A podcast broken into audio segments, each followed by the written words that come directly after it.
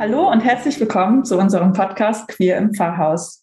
In unserem Podcast dreht sich alles um queere Pfarrpersonen in Kirche und Theologie.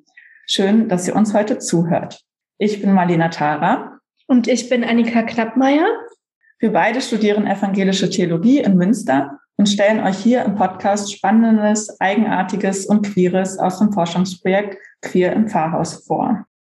Für diese Folge möchten wir eine Triggerwarnung aussprechen, weil wir über sexualisierte und sexuelle Gewalt in Form von Vergewaltigung, Kindesmissbrauch, Gewalt in sexuellen Praktiken, Missbrauchsdarstellung von Kindern, Missbrauch in der Kirche, Homophobie und Gewalt an queeren Personen sprechen werden. Hört euch also die Folge lieber nicht an, wenn euch das Thema sehr beunruhigt, oder hört sie mit einer vertrauten Person an. Wir haben euch in den Show Notes nochmal klar aufgeschlüsselt, wann welches Thema besprochen wird. Und wer von sexualisierter Gewalt bzw. sexueller Gewalt betroffen ist, dem oder der haben wir in den Show Notes Anlaufstellen und weitere Informationen verlinkt. Heute sitzt uns Dr. Gerhard Schreiber gegenüber. Wir freuen uns, dass Sie heute dabei sind. Guten Morgen nach Münster. Gerhard Schreiber ist evangelischer Theologe und vertritt aktuell den Lehrstuhl für systematische Theologie und Hermeneutik an der Universität Bonn. Er beschäftigt sich mit sexual- und geschlechterethischen Fragestellungen. Unter anderem hat Gerhard Schreiber einen spannenden Sammelband Das Geschlecht in mir über Transidentität herausgegeben. Dieser Sammelband basiert auf einer interdisziplinären Tagung und beinhaltet Beiträge zur neurowissenschaftlichen, sozialethischen und theologischen Themenstellungen. Große Empfehlung von unserer Seite auch für diesen Sammelband. Zuletzt hat Gerhard Schreiber sich mit Sexualität und Gewalt aus sexualethischer Perspektive beschäftigt. Erst einmal an Sie, Herr Schreiber, herzlichen Glückwunsch zu Ihrer erst vor kurzem erschienenen Publikation. Dankeschön. Sie trägt den Titel Im Dunkel der Sexualität. Worum geht es darin? Ja, grundsätzlich äh, ist die Ausgangsfrage dann, dass die Lebenswirklichkeit des Menschen ja durchaus ambivalent ist, also Licht und Schatten hat. Und das Gleiche zählt für die Sexualität, die genauso Licht und Schatten hat. Und mir ging es darum, die Schattenseiten, die oft gerne dann im Dunkel belassen werden, ans Licht zu holen. Schattenseiten, weil zum Beispiel Opfer von sexueller Gewalt ihnen nicht gehört wird, wenn sie sich an Vertrauenspersonen wenden oder an die Polizei wenden und damit eben zum Schweigen dann verurteilt sind und äh, die Täterpersonen, die natürlich ein Interesse daran haben, dass es im Dunkel bleibt, aber auch die verantwortlichen Institutionen, die äh, dann nicht selten das Ansehen der Institution über den einzelnen Menschen, der betroffen ist, stellen. Also diese Schattenseiten, die oft bei der Rede von Sexualität dann gerne ausgeblendet werden. Und darum ging es mir, dass ich vor allem diese Schattenseiten jetzt mal in den Vordergrund rücke. Wie kam Sie dazu, eine Ethik über Sexualität und Gewalt zu schreiben? Das ist ja schon auch ein sehr emotional herausforderndes Thema.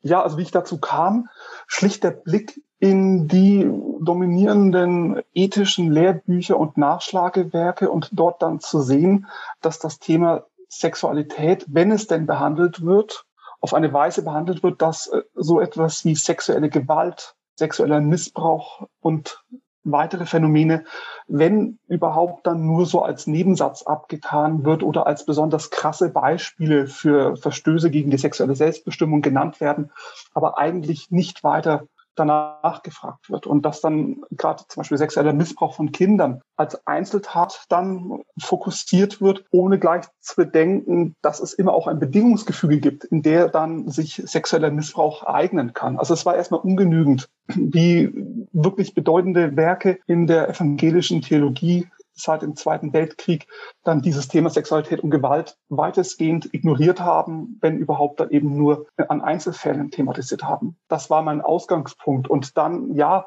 es ist herausfordernd auch für einen selbst, wenn man sich Studien über Studien mit zum Teil Schilderungen grausamster Dinge dann auseinandersetzt und dann in dieser sehr unterschiedlichen und unübersichtlichen Forschungslage versucht, sich ein Bild zu machen über den aktuellen Forschungsstand über den Wissensstand, über bestimmte Dinge und dann auch immer wieder sich mit grotesken Fehleinschätzungen dann konfrontiert sieht, die man dann weitestgehend versucht dann zu überprüfen und oft auch dann zu widerlegen. Also es darf nicht geschwiegen werden und dann ist es eben erstmal wichtig, sich in diesem Dickicht der Studienlage dann zu orientieren.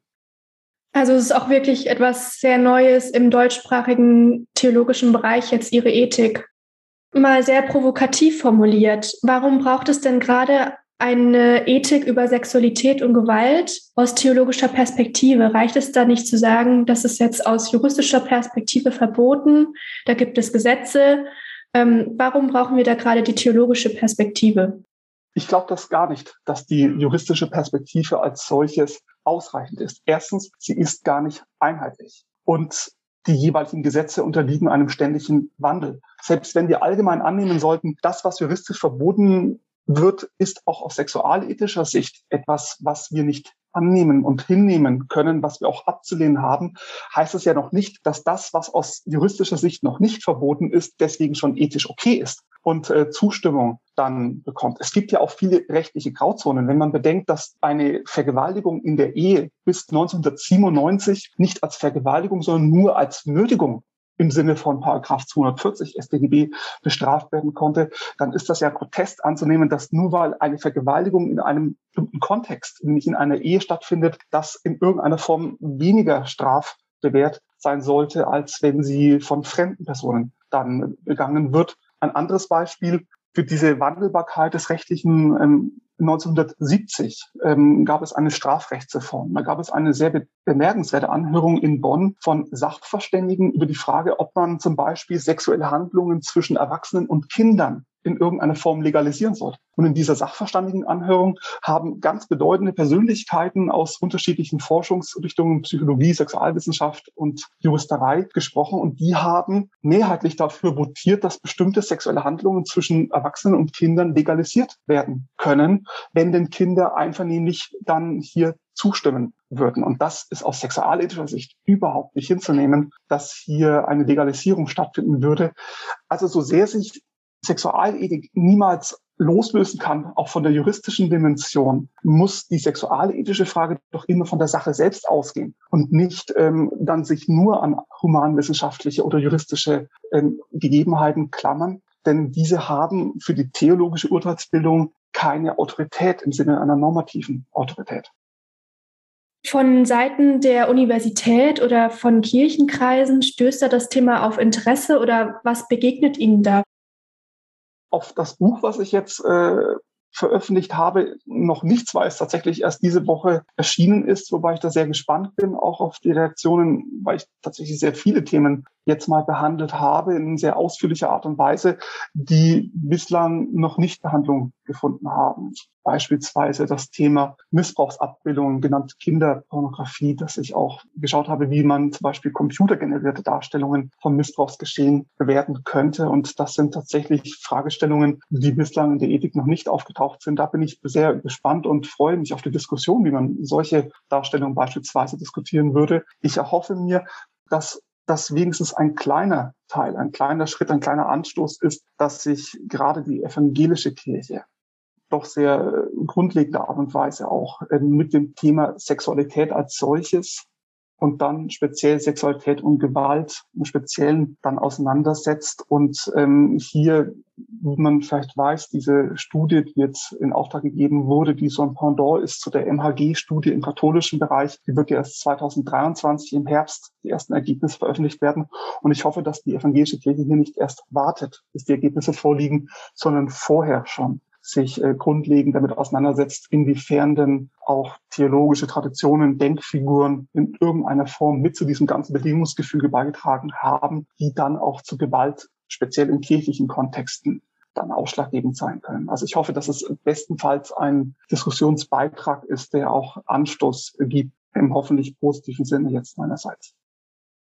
Sie haben ja zu sehr vielfältigen Themen ähm, geforscht. Vergewaltigung, Prostitution, Sadomasochismus. Was war Ihnen da bei der Thematik besonders wichtig? Ja, das sind ja sehr unterschiedliche Phänomene, die Sie da genannt haben. Und alle eint doch, dass es in irgendeiner Form mit Gewalt zu tun hat. Bei einer Vergewaltigung ist das Gewaltmoment doch sehr offensichtlich. Das ist auch nicht groß zu diskutieren, wenngleich das gar nicht so einfach ist, was im rechtlichen Sinne dann als Vergewaltigung zu werden ist oder nicht. Aber beim Thema Kindesmissbrauch zum Beispiel, dann hört man ja, dass Täterpersonen dann sagen, ja, das Kind hat doch mitgemacht oder ich habe doch nichts getan. Wir haben doch nur das und das äh, gekuschelt zum Beispiel. Und ähm, da wird es dann schon schwierig, inwiefern dann hier genauso Gewalt zugegen ist, wenn wir Gewalt nur auf körperliche Akte, physische Akte, die gegen den Willen einer Person durchgeführt werden, dann reduzieren würden. Oder dass Menschen, die mit Prostituierten Geschlechtsverkehr haben und die Prostituierte ist in einer Zwangsprostitution, Situation und ähm, der Geschlechtsverkehr selbst ist aber ohne Gewalt, dass dann Freier sagen, aber ich habe doch nichts getan gegen die Prostituierte. Und da würden wir auch überdenken, ja, selbst wenn Gewalt jetzt in dem Sexualakt nicht vorhanden ist, es findet doch in einer Situation statt, die hochgradig gewalthaltig ist, dass eine Frau gezwungen wird, sich zu prostituieren. Und ähm, dann ist das, das doch nicht frei von Gewalt. Also das sind diese Phänomene, die Gewalt in irgendeiner Form auch beinhalten, wo es gegen den Willen oder ohne Zustimmung einer Person erfolgt. Und bei BDSM, also sadomasochistische Sexualpraktiken, da ist es umgekehrt der Fall, dass ähm, hier das selbstverständlich Handlungen sind, die zum Teil hochgradig gewalttätig sind, aber von den Beteiligten, das ist ja der Unterschied, mit Einverständnis ausgeführt werden. Kurzum, alle diese Phänomene haben mit Gewalt zu tun. Und meine Untersuchung läuft darauf hinaus, zu untersuchen, in welcher Form von Gewalt wir hier dann äh, reden müssen und inwiefern dann diese unterschiedlichen Gewaltformen auch unterschiedlich zu bewerten sind. Ich habe jetzt nochmal eine Frage zu Definitionen. Also Sie unterscheiden in Ihrem Buch sexualisierte von sexueller Gewalt. Was hat es damit auf sich und warum ist Ihnen auch diese Unterscheidung wichtig? Die Unterscheidung ist deswegen wichtig, weil in den letzten Jahren die beiden Begriffe sexuelle Gewalt und sexualisierte Gewalt in eine Art Konkurrenzsituation getreten sind. Dass sie jetzt in neuesten Gesetzesentwürfen dann nur noch von sexualisierter Gewalt hören, auch selbst wenn es um sexuellen Kindesmissbrauch geht, was dann den Begriff der sexuellen Gewalt abgelöst hat. Dahinter steckt eine grundsätzliche Unterscheidung. Wenn wir Verbindungen von Sexualität und Gewalt haben, handelt es sich hier um eine besondere, und zwar gewalthaltige Form von Sexualität? Oder handelt es sich hier um eine besondere, und zwar sexuelle Form von Gewalt? Und je nachdem, wie Sie das beurteilen, ist es jetzt gewalttätige Sexualität oder ist es sexuelle Gewalt, kann das Einfluss haben auf die Begrifflichkeit, die Sie verwenden. Und gerade wenn Sie von sexualisierter Gewalt reden, was heißt sexualisiert? Sexualisieren heißt etwas, was zuvor noch nicht sexuell war, sexuell machen, so wie homogenisieren. Homogenisierte Milch wird homogenisiert als solches. Das kann nicht noch doppelt sein. Und dann ist es klar, dass es Phänomene gibt, wie zum Beispiel ähm, Kriegsvergewaltigungen, wie, wie wir sie jetzt tagtäglich vor Augen geführt bekommen, die auch verbreitet sind, wo wir sagen können, das ist ganz klar ein Phänomen, was primär gewalthaltig ist, aber mit sexuellen Mitteln, dass Sexualität funktionalisiert wird, um die Gegnerseite zu demoralisieren, den Willen zu brechen. Und trotzdem fände ich es unterbestimmt zu sagen, dass das Sexuelle hier so nur nebenbei dazukommt. Weil gerade auch bei diesem Gewaltakt der Vergewaltigung das Sexuelle ja nicht außen vor bleibt, sondern das Sexuelle wird ja eingesetzt, weil es eben eine besondere Wirkung hat, das Intime eines Menschen bis ins Innerste betrifft. Und wenn dort eine Person Gewalt erleidet in diesem Intimsten ihrer selbst, das eben ganz besonders verheerende negative Konsequenzen hat als solches. Also kurzum, ich halte von begrifflichen Dichotomien, dass man sagt, entweder oder relativ wenig. Ich hätte mit beiden Begriffen kein Problem, wenn nicht eben dann eine Grundentscheidung äh, betroffen wäre, hier sich entscheiden zu müssen, ob es sich jetzt primär um Gewalt handelt oder primär um Sexualität handelt. Ich halte es eher hier mit einem sowohl als auch und möchte hier diese einseitigen Verlagerungen dann möglichst vermeiden. Ja, danke. Mir ist es jetzt ein bisschen klarer geworden. Sie sind Theologe und Sozialethiker. Und wie gehen Sie an das Thema Sexualität und Gewalt heran? Was sind Ihre theologischen Grundannahmen? Vielleicht zwei Aspekte dazu. Also so eine Art von Ansatzpunkt und was ist meine theologische Grundannahme? Also der Ansatzpunkt, den ich äh, versuche, ist, wie ich ihn nenne, dezidiert liberal. Ich gehe aus von einer dezidiert liberalen Sexualethik. Und wenn Sie das auf eine Doppelformel bringen wollen, was ist eine liberale Sexualethik, dann kann man sagen, Freiheit zu der Sexualität, die man möchte, Freiheit von der Sexualität, die man nicht möchte. Freiheit zu der Sexualität, die man möchte, Freiheit von der Sexualität, die man nicht möchte. Und wenn Sie das als Schablone nehmen, als Ausgangspunkt, dann ist natürlich die Frage, woran mache ich dann fest, wie ich Sexualität und sexuelle Handlungen in irgendeiner Form bewerte? Und hier gehe ich eben einen anderen Weg, als er bisher dann meistens äh, dann verfolgt wurde, dass man Sexualität in sexuelle Handlungen aufspaltet und sie diese sexuellen Handlungen in Einzelschubladen sortiert und dann sagt, die Handlungen sind erlaubt und die Handlungen sind verboten. Ich frage eher umgekehrt nach den Bedingungen des Verzuges und des Zustandekommens, wie Sexualität überhaupt dann zustande kommt und vollzogen wird. Und frage und äh, behaupte, dass wenn hier Einverständlichkeit der Beteiligten vorliegt, dass das prinzipiell erstmal etwas ist, was ich so sehr ich persönlich vielleicht anderer Meinung bin, als Ausdruck der Selbstbestimmung von Personen dann zu akzeptieren habe, auch aus ethischer Sicht. Wenn aber die zustande kommen Bedingungen und auch die Verzugsbedingungen in irgendeiner Form mit Zwang behaftet oder Gewalt behaftet sind, dass das prinzipiell etwas ist, was ich aus sexualethischer Sicht abzulehnen oder anders äh, zu bewerten habe. Das sind so zwei grundlegende Herangehensweisen. Das wird vielleicht, wenn ich das an einem Beispiel verdeutlichen darf, weil ich das schon angesprochen habe mit Kindesmissbrauch. Wenn wir das jetzt nach Einzelhandlungen sortieren und jetzt kommt der Missbrauchstäter, der vor Gericht sagt, ich habe doch nichts getan, das Kind hat doch freiwillig mitgemacht oder hat mich animiert, das und das zu tun und das war doch keine Gewalthandlung, dann wird es tatsächlich schwierig, wenn wir nur von den Einzelhandlungen ausgehen und sagen, sind die jetzt gewaltbehaftet, dann nehme ich sie ab. Wenn sie ohne Gewalt sind, dann nehme ich sie an. Wenn ich aber sage, es gibt so etwas wie ein Einverständlichkeitskriterium und dass ich überhaupt, wenn ich einverständlich Handlungen praktiziere, freiwillig willentlich dem zustimmen muss und ich dann aber sage, ein Kind kann das gar nicht, egal wie ein Kind sich äußert zu sexuellen Handlungen mit Erwachsenen, es hat gar nicht noch nicht entwicklungsbedingt ist ein Kind noch gar nicht in der Lage zu sexuellen Handlungen mit Erwachsenen freiwillig im Sinne der Einverständlichkeit zuzustimmen, dann wird deutlich, dass jegliche Handlung zwischen sexu äh, sexuelle Handlungen zwischen Erwachsenen und Kindern nicht einverständlich sein können. Selbst wenn ein Kind oberflächlich augenscheinlich mitmachen würde oder sich nicht wehren würde. Das kann ja ganz verschiedene Gründe haben. Also da zeigt sich, dass wenn wir nach Zustandekommensbedingungen und Verzugsbedingungen fragen, dass man hier Phänomene, die eindeutig mit Gewalt zu tun haben, wie eben sexueller Kindesmissbrauch, deren Gewaltscharakter aber nicht augenscheinlich wird, dann in bestimmten Konstellationen, dass die sehr wohl ganz klipp und klar kategorisch abgelehnt werden können. Das ist so der Ansatzpunkt. Und die theologische Grundannahme ist ähm, dann, dass ich frage, wie denn Sexualität dann aus Sicht christlicher Ethik unter den Bedingungen der menschlichen Existenz gestaltet werden kann. Und menschliche Existenz aus theologischer Sicht ist immer Existenz jenseits von Eden. Das heißt, wir sind immer von dieser alles durchstimmenden Ambivalenz dann geprägt, auch in der Sexualität, dass sich Sexualität immer in der Spannung befindet zwischen ähm, Gelingen und Scheitern, Erfüllen und Begehren, Macht und Ohnmacht, äh, Offenheit und Bestimmtheit, Liebe und Hass. Und dass Sexualität als ambivalentes Phänomen nicht nur Quelle unbändiger Leidenschaft und unbändiger Lebensfreude sein kann, sondern eben auch Quelle abgrundtiefer Grausamkeit als solches. Und deswegen ist mir wichtig, dass wir, wenn wir Sexualität betrachten, dass wie bei Licht und Schatten eben, dass wir Licht nicht ohne Schatten sehen können und dass wir auch bei der Reflexion über Sexualität immer auch das Dunkel mit reflektieren sollten, weil Sexualität immer Gefahr läuft, auch missbraucht zu werden, auch eben diese Schattenseiten dann ähm, entwickeln zu können.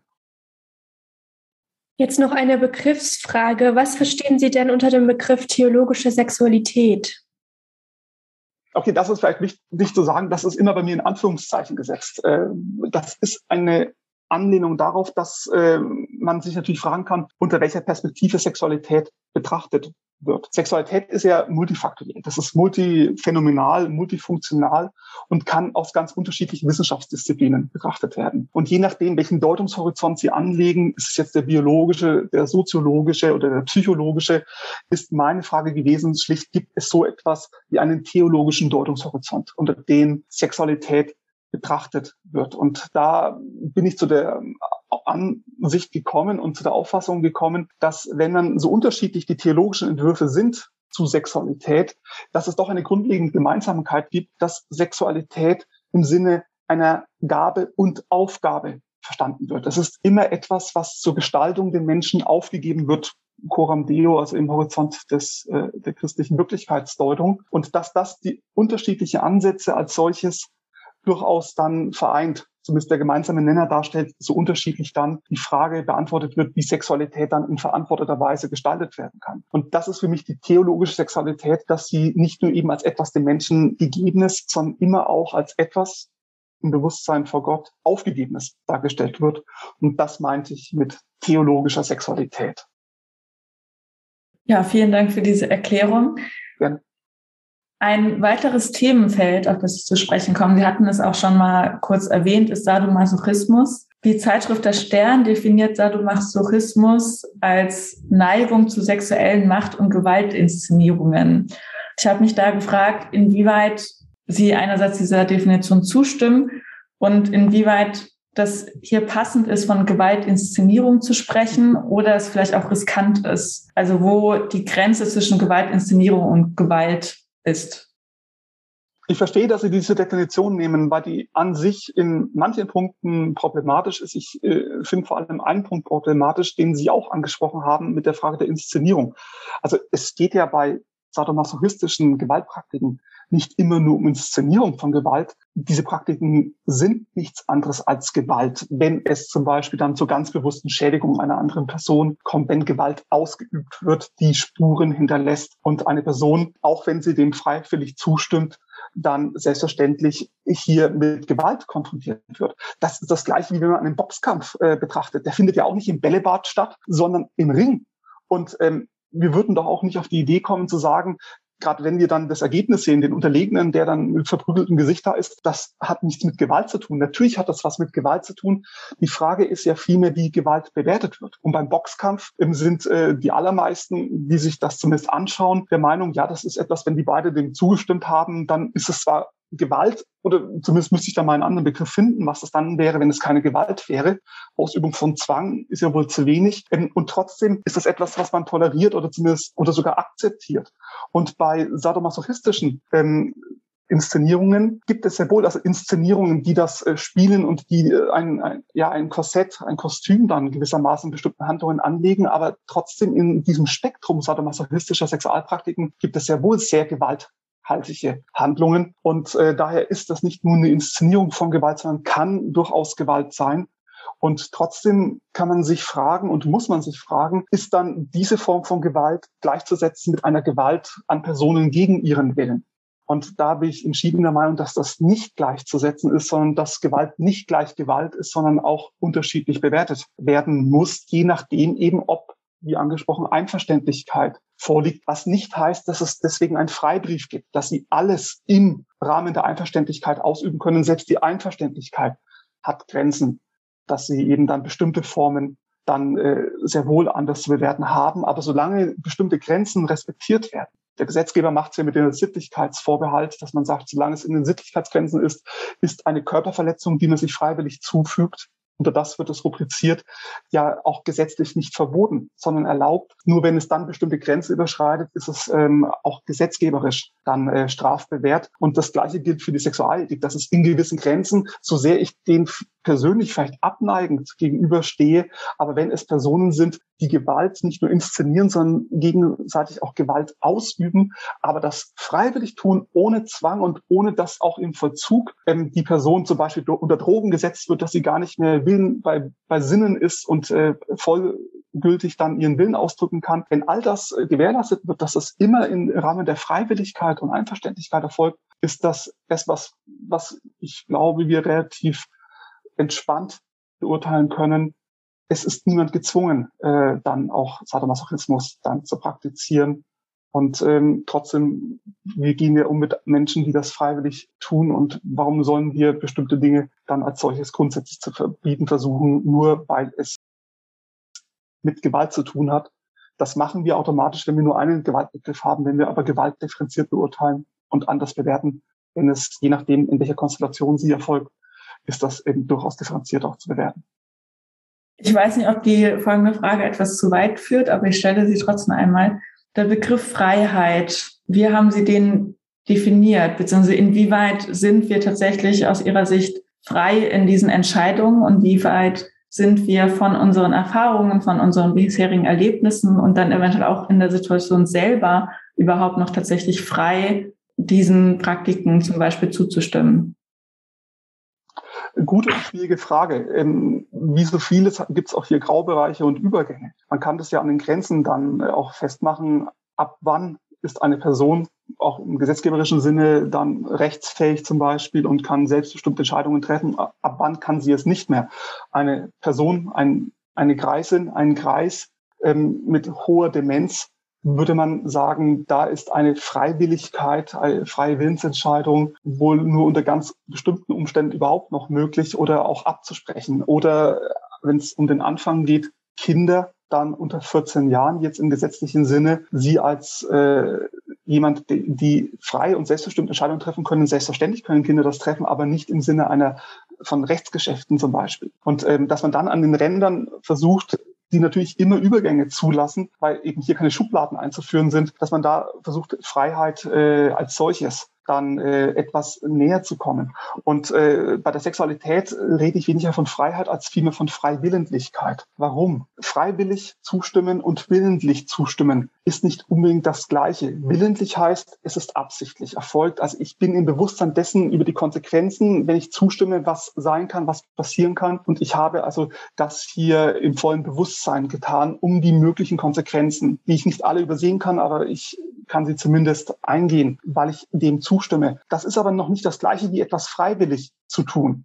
Eine Frau, die von ihrem Ehemann vergewaltigt wird, kann das sehr wohl willentlich tun und trotzdem nicht freiwillig weil zum Beispiel, was man in Berichten dann liest, Angst hat, dass es die Nachbarn mitbekommen oder das Kind im Nebenzimmer es mitbekommt oder Angst hat, dass der gewalttätige Mann dem Kind etwas antut, dann stimme ich einer sexuellen Handlung willentlich zu, aber nicht unbedingt freiwillig. Und deswegen ist bei Einverständlichkeit für mich dieser Begriff der Freiwilligkeit, den ich geprägt habe, wichtig, weil es zeigt, es bedarf bestimmter Voraussetzungen, kognitiver Voraussetzungen, entwicklungsbedingte Voraussetzungen, damit man eine Entscheidung selbstbestimmt und frei treffen kann. Und trotzdem sind damit nicht alle Entscheidungen, die frei getroffen werden, auch freiwillig und willentlich erfolgt. Also ein sehr schwieriges Feld. Ich versuche es eher von den Rändern einzugrenzen, ohne dann zu behaupten, man könnte es daraufhin fixieren.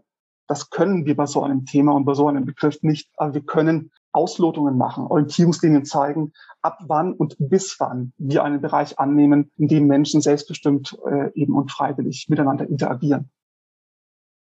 Finde ich eine sehr spannende Unterscheidung äh, zwischen freiwillig und freiwillentlich, ähm, auch in Bezug dann auf äh, queere Personen, die sich outen oder halt nicht outen, weil genau da ja dann auch die Unterscheidung, ähm, man unterscheiden müsste zwischen willentlich entscheide ich mich dazu, nicht zu, mich nicht zu, zu outen, aber es ist nicht unbedingt freiwillig, dass ich mich genau. nicht oute. Zu einem anderen Thema, was Sie ansprechen, zur Pornografie. Da unterscheiden Sie zwischen Kinderpornografie und Erwachsenenpornografie. Vielleicht erst einmal zur Kinderpornografie. Welche Erkenntnisse haben Sie aus sexualethischer Perspektive gewonnen, die Ihnen vielleicht vor noch fünf Jahren nicht so bewusst waren? Vielleicht zum Begriff Kinderpornografie. Ich habe ihn in meiner Untersuchung immer in Anführungszeichen gesetzt. Ähm, schlicht aus dem pragmatischen Grund, weil es eben der rechtliche Begriff immer noch ist, dass er von Kinderpornografie spricht und auch am weitesten verbreitet, auch in den Medien dann von Kinderpornografie. Der Begriff ist höchst problematisch, denn das, um was es geht, sind Missbrauchsabbildungen von total schlimmster Grausamkeit. Und äh, der Duden definiert Kinderpornografie noch immer als Darstellung sexueller Handlungen mit Objekten, die Kinder sind. Also das Kinder sind keine Sexdarsteller und Kinder sind auch keine Sexualpartner von Erwachsenen nennen, sondern es geht hier um Missbrauchsabbildungen. Der Online-Duden hat es letztes Jahr plötzlich äh, revidiert dann seine Entscheidung. Nur in dem schriftlichen Duden haben sie es noch immer in dieser Definition. Also Kinderpornografie ist höchst problematisch. Ich verwende ihn in Anführungszeichen deshalb, um an die, an die Diskussion anzuknüpfen, aber nicht, weil ich damit Kinder als Gegenstand von Pornografie betrachten würde, die in irgendeiner Form gleichzusetzen ist mit Erwachsenenpornografie. So sehr es dann auch funktionale Überschneidungen gibt. Es ist tatsächlich sehr vieles auch ähm, hierzu in den letzten Jahren an Erkenntnissen dazugekommen über dann gerade die Personen, die Kinderpornografie konsumieren, dass man eben sagt, was sind so die typischen Personen da? Äh, weißer Mann, Durchschnittsalter 38, höheres Einkommen, höher gebildet und so weiter. Also das kann man relativ deutlich jetzt mit vielen Untersuchungen, die einigermaßen auch ähm, aussagekräftig sind, weil sie großen ähm, Populationen zugrunde äh, gelegt werden. Und ähm, also da kann man erstmal über die Missbrauchstäter was sagen. Und das dann auch zugleich ähm, es sich auch immer schärfer konturiert, wie sich diese sogenannten Online-Täter, das sind Täter. Die Menschen, die dann verhaftet werden, sagen, ich habe doch nichts getan, ich habe doch nur geschaut, das ist völliger Unfug. Natürlich haben sie etwas getan, weil sie Kindern nicht geholfen haben und sondern haben zum Teil schlimmste Grausamkeiten, die an Kindern begangen werden, konsumiert. Sie haben sich zum Täter, zur Täterin gemacht.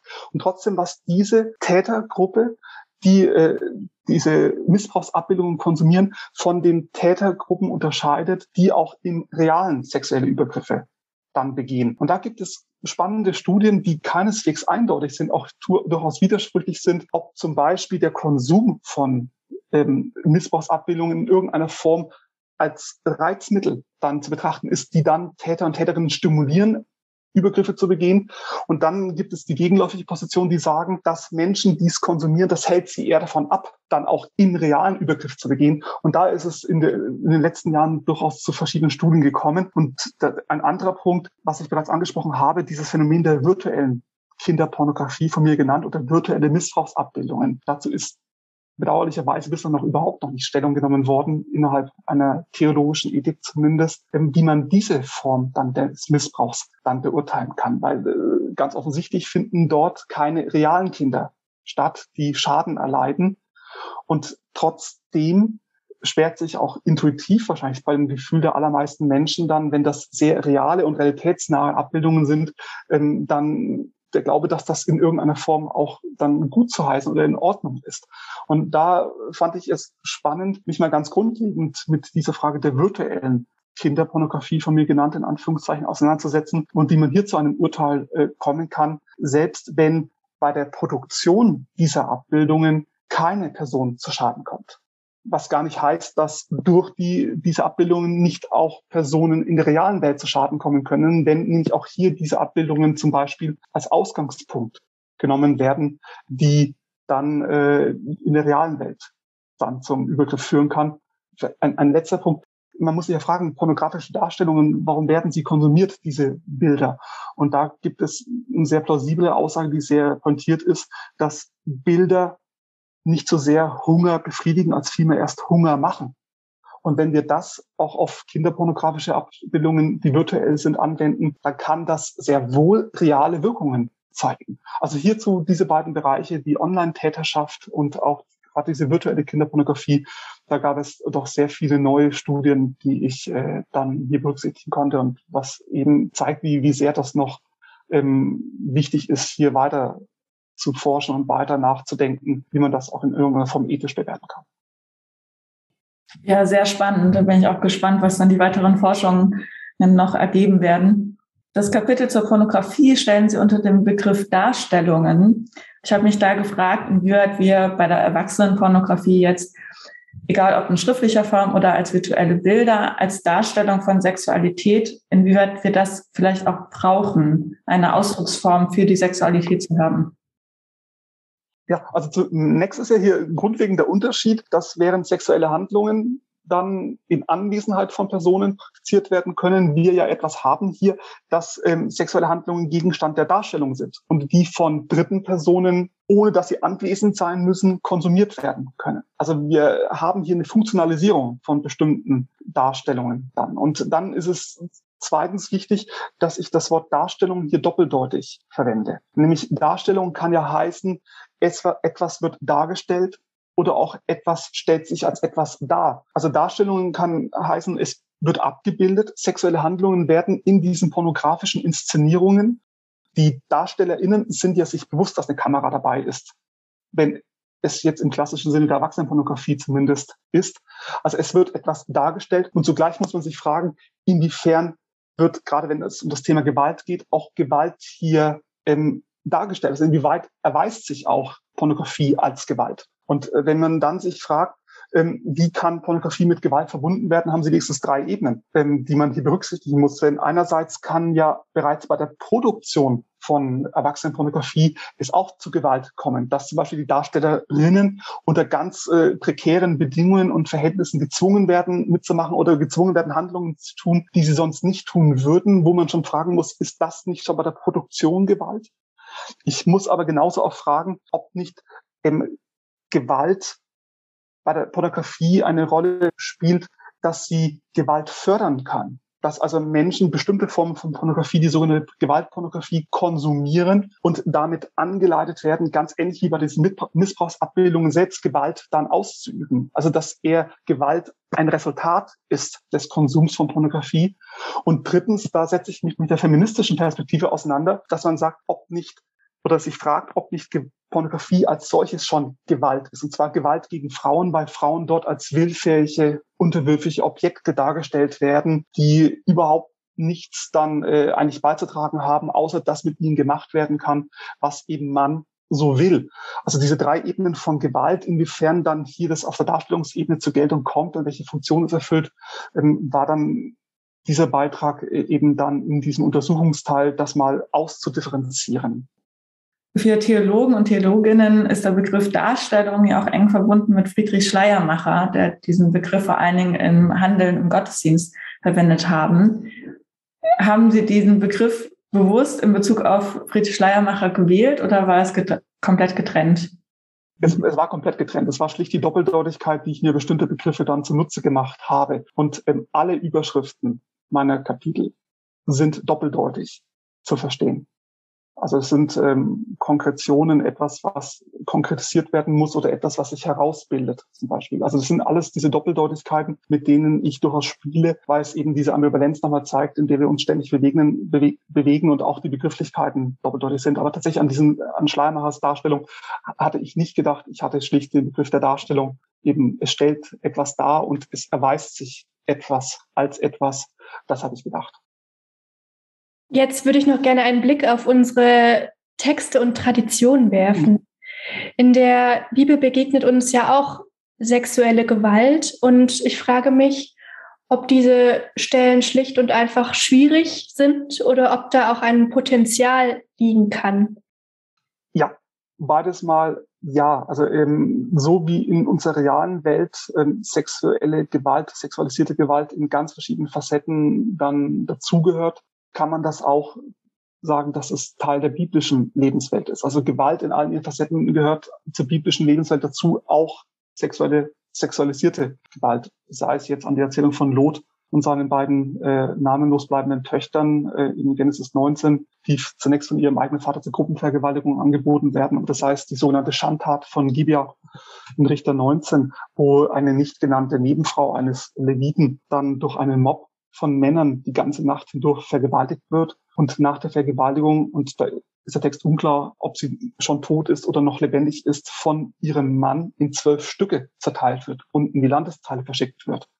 Und ähm, man sich fragen muss, warum? Also ist es die Schandtat jetzt für ihn, weil es eben mit diesem klassischen Vorstellungsgehalt her die Frau der Besitz des Mannes ist und das ist die Schande, die ihm angetan wurde oder die Schande, die ihr angetan wurde. Das lässt der Text offen. Oder sei es eben, dass auch ganz konkrete Vergewaltigungen mit namentlich genannten Personen dann geschildert werden. Die Vergewaltigung der Diener äh, von Sichem äh, in Genesis 34 wenn ich mich recht erinnere, oder eben dann ähm, die Vergewaltigung der Tama von ihrem Halbbruder Amnon in 2. Samuel 13, der Tama anschließend auf die Straße schickt.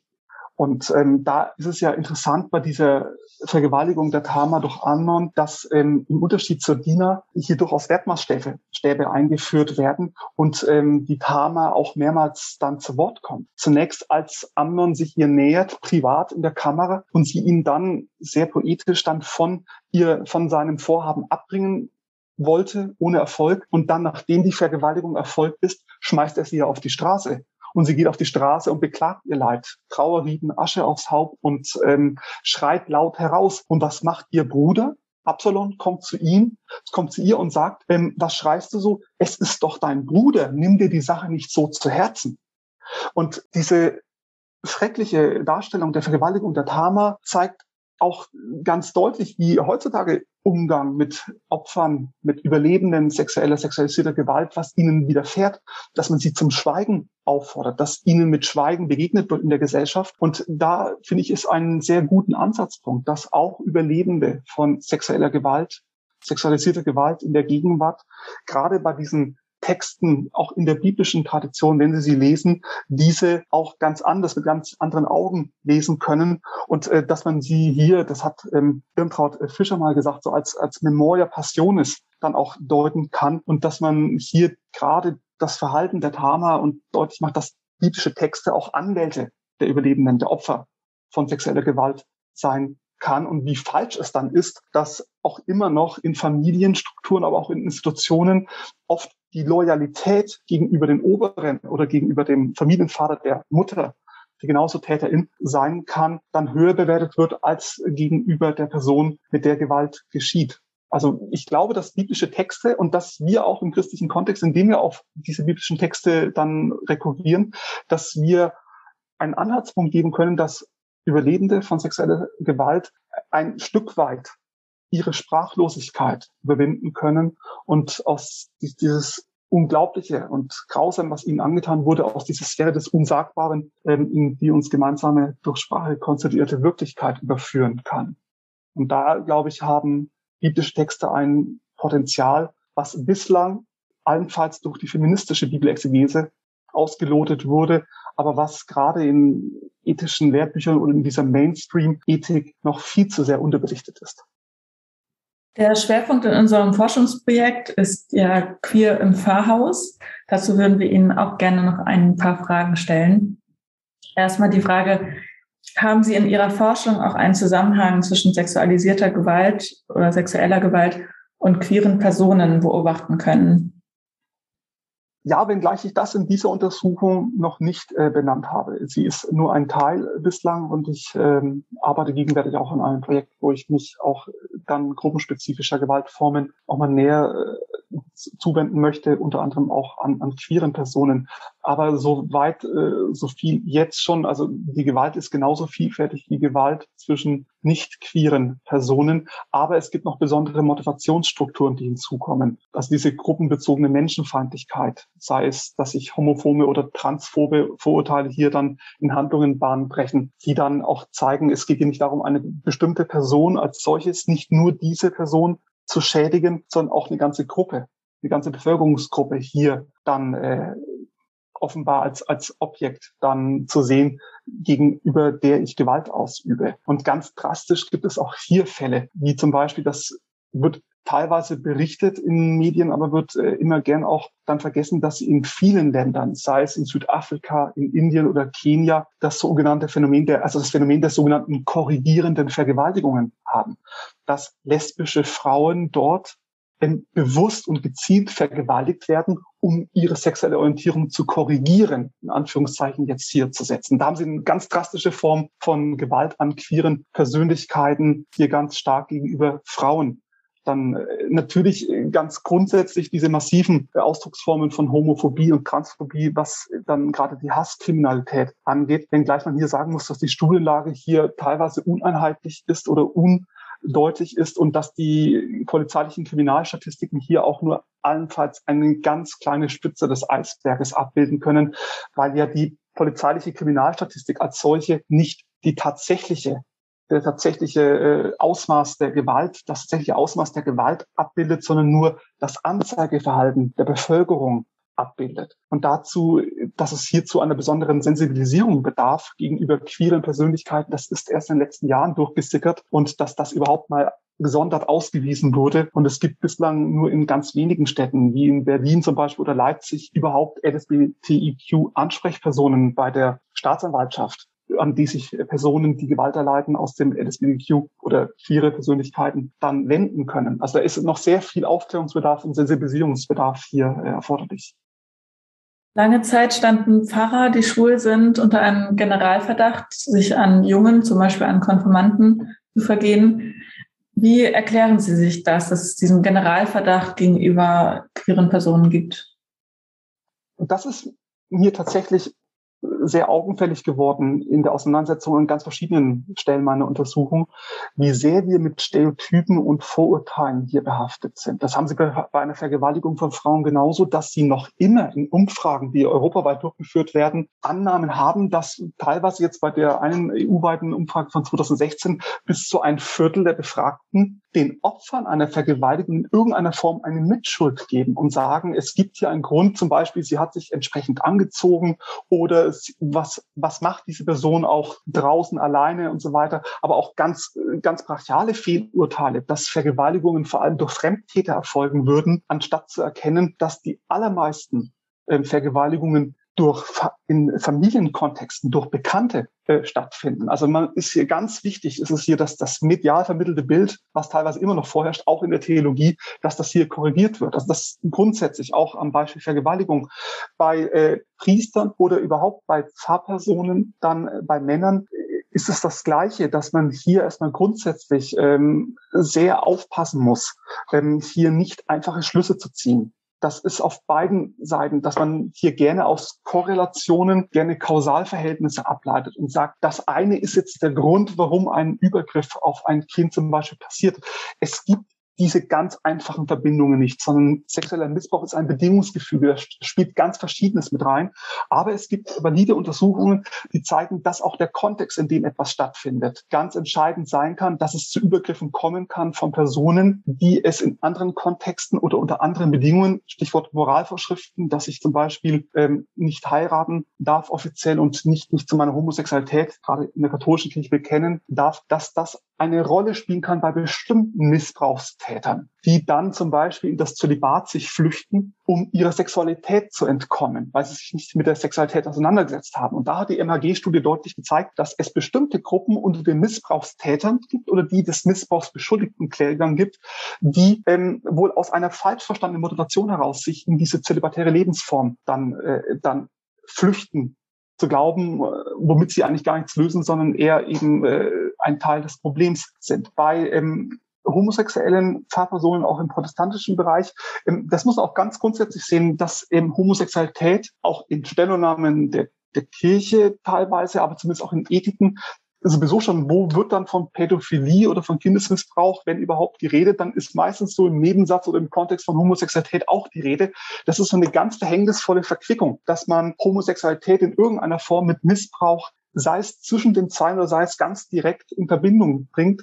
Und da ist ganz deutlich zu sagen, dass aus Forschungslage heraus her Homosexualität als solches kein Faktor ist, kein Risikofaktor für sexuellen Missbrauch nur, dass man bestimmte äh, Missbrauchsfälle dann, wenn man sie bewertet, dann in bestimmten Konstellationen vorfindet, heißt noch nicht, dass es deswegen auf die Ursache zurückzuführen ist, dass die Person homosexuell ist. Also es ist wesentlich umgreifender und wir können und tun gut daran, nicht einfach nur eine ein Faktor herauszugreifen und sagen, das ist jetzt die Ursache dafür. Aber de facto, und ich, das ist so wichtig, dass ich es nochmal wiederholen muss, Homosexualität als solches ist kein Risikofaktor für sexuellen Missbrauch, kann aber in bestimmten ähm, Konstellationen, Stichwort, ich flüchte mich in eine zölibatäre Lebensweise, um meiner eigenen Sexualität zu entgehen, kann aber mit dazu beitragen, dass es dann in einem äh, Bedingungsgefüge mit ganz anderen Konstellationen dann zu ähm, sexueller Gewalt kommen kann. Aber also Homosexualität ist, und das gilt übrigens auch für das Zölibat als solches, als solches ist das Zölibat auch kein Risikofaktor für Missbrauch, kann sich aber als Risikofaktor erweisen, wenn wir bestimmte andere Faktoren mit hinzunehmen. Also die Wirklichkeit ist leider komplexer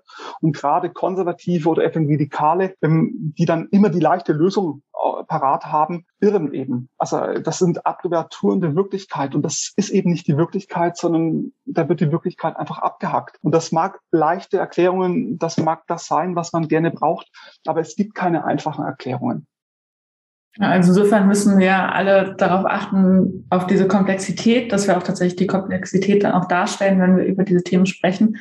Und aber eben auch auf die Sprache, die wir verwenden, wie wir die Themen miteinander verknüpfen, was wir ansprechen, wann wir es ansprechen. Und diesbezüglich dann vielleicht auch die Frage, was sollten PfarrerInnen oder auch andere Personen, die sich in der Kirche engagieren, beachten, wenn sie sich mit dem Thema, mit den Themen Sexualität und Gewalt auseinandersetzen. Zum Beispiel, wenn es in einer seelsorgerlichen Situation zur Sprache kommt.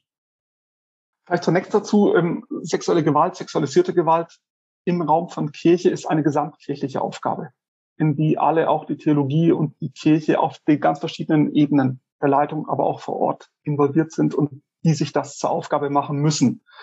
Deswegen ist das nur ein ganz kleiner Teil, dass es eben auch im Sinne einer seelsorgerlichen Beziehung dann zum Thema wird. Ich bin nicht von Hause aus praktischer Theologe und äh, maße mir nicht an, hier Ratschläge zu geben, was Pfarrerinnen und Pfarrer hier ähm, zu tun haben. Aber das, was ich lernen durfte, auch in Auseinandersetzungen, auch in Gesprächen mit sehr vielen Personen, die in irgendeiner Form von diesem Thema betroffen sind, ist, dass ihnen so wenig zugehört wird. Sie werden zwar gehört, aber es wird ihnen nicht zugehört. Und dass man Menschen erstmal zuhört, sie reden lässt, sie als solche wahrnimmt und nicht in diese Rolle der Bittsteller dann reinbringt, was man teilweise das Gefühl hat, wie mit Missbrauchsfällen in der Kirche umgegangen wird, dass ähm, Missbrauchsopfer oder besser gesagt Überlebende sexuellen Missbrauchs, die ihr ganzes Leben lang unter dem zu leiden haben, was ihnen als Kind angetan wurde, keine Bittsteller sieht, sondern erstmal jemand, der sich völlig zu Recht Gehör verschafft und dem selbstverständlich mit Empathie, Würde und Respekt zu begegnen ist. Und in einer seelsorgerlichen Beziehung ist das natürlich eine sehr diffizile und auch teilweise eine sehr heikle Aufgabe. Aber hier, wenn eine Person, und das ist in der heutigen Zeit ja wirklich schon so dramatisch, dass man das schon wirklich hervorheben muss, überhaupt noch Vertrauen fasst, dann über sexuelle Gewalt, die ihr oder ihm im Rahmen der Kirche angetan wurde, mit einem Pfarrer, einer Pfarrerin zu sprechen, dann bitte dieser Person zuzuhören unter allen Umständen und erstmal ähm, so gut es geht, nicht hier mit irgendwelchen Belehrungen zu kommen und ähm, das, was die Kirche als solches auch ähm, teilweise noch immer macht, diese Deutungshoheit aufgibt. Das ist wichtig.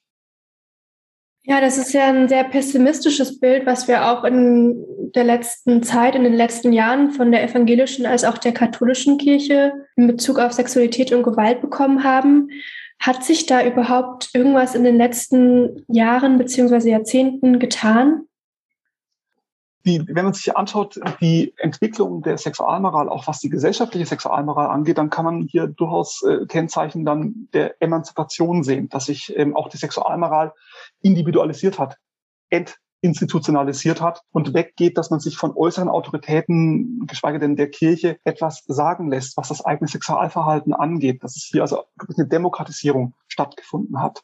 Und ähm, daher passt es meines Erachtens sehr gut ins Bild, dass wir weniger von den sexuellen Einzelhandlungen als vielmehr von den Bedingungen des Zustandekommens und des Verzugs dann als Maßstab ausgehen als solches. Also man hat sich hier weg von dieser Verbots- und Gebotsmoral hin zur Konsensmoral entwickelt, dass in irgendeiner Form die Zustimmung, die Einverständlichkeit, wie ich es jetzt nennen würde, im Zentrum steht. Und das ist als solches erstmal begrüßenswert, weil ich gerade als protestantische Theologe das sogar im Sinne der Freiheit eines Christenmenschen deuten kann, diese Emanzipation von äußeren Autoritäten, die mir nicht in mein Leben hineinzureden haben, sondern ich selbstbestimmt mein Leben lebe, dass es durchaus im Sinne des protestantischen Freiheitsverständnisses gedeutet werden kann.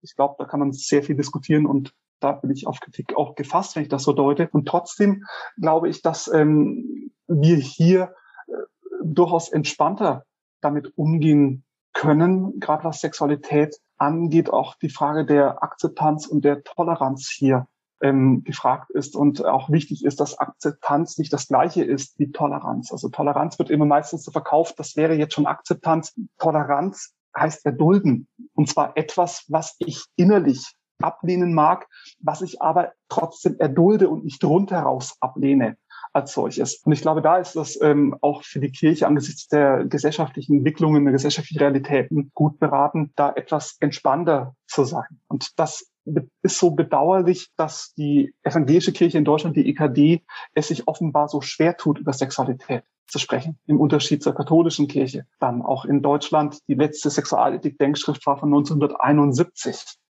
die veröffentlicht wurde. Und dann ist 2010 eine Ad-Hoc-Kommission eingesetzt worden, die eine neue Sexualdenkschrift erarbeiten sollte. Und äh, das ist dann gescheitert. Und 2014 ähm, hat man das zurückgestellt und dann haben es die Autorinnen und Autoren auf eigene Faust veröffentlicht mit Zustimmung der evangelischen Kirche in Deutschland, was die Paradoxalität zeigt, wie schwer sich die evangelische Kirche überhaupt tut, zu Sexualität und Sexualethik Stellung zu beziehen. Und ähm, gerade bei der Missbrauchsfrage der, also des sexuellen Kindesmissbrauch im kirchlichen Kontext scheint mir die Diagnose von Thomas Klatt, das ist ein Journalist, der sich seit Jahren mit sexuellem Missbrauch im Raum von Kirche beschäftigt, sehr zutreffend zu sein, dass die EKD sich im Windschatten des katholischen Skandals ausgeruht hat. Dass man glaubte, das ist nur ein Phänomen, was vor allem katholische Kirche betrifft, aufgrund der Männerbünde, des Klerikalismus und so weiter. Und dass sich erst seit wenigen Jahren, in dem wirklich ganz massiv in der Öffentlichkeit Aufklärung betrieben wird, seitens der EKD, 2018 ging das ja ganz offiziell in der Synode los, dass sich hier zeigt, das ist ein gesamtkirchliches Problem, nicht nur das Problem der Kirche, sondern es betrifft generell Institutionen zu denen eben auch die kirchliche Institution gehört. Und für mich als Theologe ist das so bitter, dass ähm, nicht nur das Missbrauch im Raum von Kirche geschieht, sondern zugleich auch das Missbrauch überhaupt im Raum von Kirche geschehen kann. Das ist beide Male ein Faktum, was, was mich sprachlos macht, aber was zeigt, dass es keine Institution gibt, keine soziale Lebensform, die in irgendeiner Form von gegen Gewalt, gegen Gewalt gefeit wäre oder immun gegen Gewalt wäre. Wenn wir uns doch mal auf die Pfarrerinnen und Pfarrer, wenn wir das nochmal betrachten, dann erwarten ja die kirchlichen Ordnungen von den Pfarrerinnen ähm, einen Lebenswandel, der in Übereinstimmung mit Schrift und Bekenntnis ist. Haben Pfarrerinnen überhaupt sowas wie eine sexuelle Freiheit? Ist das eine empirische Frage oder ist es eine normative Frage? Sollten Sie besondere Regeln haben oder ähm, haben Sie die besonderen Regeln nicht, weil Sie als Pfarrperson aus der Welt in irgendeiner Form herausgehoben sind in ihrer Fahrstelle. Naja, letzteres, das bringe ich auch gerne in Seminardiskussionen immer an, wenn es um das Zölibat geht, dass ich äh, sage, es gab übrigens auch eine Zölibatsklausel in der evangelischen Kirche. Und zwar noch bis in die 1980er Jahre oder Ende der 1970er Jahre, dass Pfarrerinnen im Pfarramt, wenn sie hauptberuflich Pfarrerin waren, auch nicht heiraten durften. Also dass man hier ohne Rücksicht auf die sexuelle Orientierung, ähm, dass man gesagt hat, Frauen ähm, eben sind, äh, wenn sie Pfarrpersonen werden, haben, zölibatär zu leben. Was zeigt, dass man erstmal deskriptiv sagen kann, es gab seitens der Kirche zumindest immer eine Herausstellung der, der Pfarrpersonen als solche. Ähm, das, ob das jetzt, da kommt die normative Ebene jetzt ins Spiel, ähm, ob das sinnvoll ist und richtig ist, das, das wage ich zu bezweifeln, dass man hier Menschen aufgrund ihrer Profession dann, was ihre private Sexualität angeht, in irgendeiner Form herausheben sollte und sagen, für diese gelten andere Regeln als äh, für Menschen, die außerhalb des Kirchenbereichs tätig sind. Also selbstverständlich ist das nochmal eine besondere Verantwortung als Pfarrperson, äh, inwiefern man auch der Rolle als Pfarrer, als Pfarrerin dann entspricht, aber dass hier deswegen Rückschlüsse gezogen werden, wie eine Person in irgendeiner Form zu leben hat, welche Lebensform sie zu leben hat und welche sexuellen äh, Verhaltensmuster sie an den Tag zu legen hat und welche sexuelle Praktiken und Handlungen äh, sie verzogen hat, dass es hier eine Sondermoral gibt. Ich glaube, das ist eher ähm, Teil des Problems, dass man Sexualität als solches immer als Sondermoral betrachtet hat, für die es ganz spezielle Regeln gibt. Und ich glaube, da bin ich ganz bei Regina Amich-Quinn, die sagte, es darf keine Sondermoral für sexuelle Fragen geben, sondern das ist an allgemeinen Regeln des menschlichen Zusammenlebens dann zu beurteilen. Und wenn ich das auch als Grundsatz nehme, oder als Maxime nehme, dann ist selbstverständlich so, dass auch für die Pfarrpersonen es keine besonderen Regelungen geben sollte, die man nicht auch von anderen Menschen genauso einfordern würde dann. Ja, jetzt ist Ihre Ethik gerade ein paar Tage rausgekommen, vor ein paar Tagen rausgekommen. Und was erhoffen Sie sich mit Ihren Überlegungen zu Sexualität und Gewalt und auch auf das, wie wir jetzt in der Kirche mit dem Thema umgehen? Ja, ich wäre sehr, ja, wenn man das so sagen darf, bei diesem Thema glücklich. Ich wäre sehr zufrieden, wenn das, was ich versucht habe, das ist ja durchaus leider ein dicker Schinken geworden mit über 800 Seiten, aber dass ich das versucht habe, an bestimmten Phänomenen äh, ausführlicher dann darzustellen, dass das ähm, Anstoß gibt, Anreiz gibt, dann sich auch damit näher auseinanderzusetzen und dass es im besten Falle eine Art ähm, Werkstoff, Werkzeugkasten ist, auf die man dann zurückgreifen kann, um Begrifflichkeiten zu klären und sich grundlegend dann mit bestimmten Dingen dann auch nochmal aus ganz verschiedenen Perspektiven auseinanderzusetzen. Und ähm, das wäre erstmal, was ich individuell hoffen würde, was jetzt mein kleiner Beitrag ähm, dazu sein könnte. Ganz allgemein, was hoffe ich von der Kirche tatsächlich, ähm, dass äh, es hier, und das scheint ja auch mittlerweile durchzusickern, die Zeichen der Zeit erkannt werden, in was für einer existenziellen Krise sich die Kirchen als Institution befinden, was ihre Glaubwürdigkeit und überhaupt was ihre Orientierungsleistungen angeht, dass man den Kirchen ihre Orientierungsleistung und Orientierungsfähigkeit so radikal abspricht und sie dann an bestimmten Einzelfällen, sehen wir sie ja dieser Tage wieder, sich so unglaublich auch falsch verhalten kann und ähm, dass ähm, hier die Kirche das ähm, wirklich als existenzielle Infragestellung ihrer Glaubwürdigkeit empfindet und dass es eben nicht darum geht, in irgendeiner Form hier noch die Deutungshoheit zu retten. Ich glaube, das ist der erste Punkt, ähm, der hier zu bedenken ist und das hat auch ähm, immer wieder dann die Kirche auch gehört, dass sie dazu eigentlich erstmal aufgefordert ist, ihre Deutungshoheit aufzugeben und erstmal zuzuhören. Zuzuhören den Betroffenen, den Überlebenden von sexueller, von sexualisierter Gewalt, auch im kirchlichen Raum. Und ähm, dass äh, hier jetzt erstmal das das Gebot der Stunde ist und nicht schon Theorien und äh, Konsequenzen in jeglicher Natur jetzt hier schon mit zehn Punkte Plänen dann formulieren, wenn daraus nichts für das Konkrete folgt und wenn kein Umdenken grundsätzlich hervorstopfen wird. Also ganz kurz um auf eine These formuliert, nur durch Zuhören und nicht von Kanzeln und auch nicht von Kathetern aus scheint mir Veränderung möglich zu sein.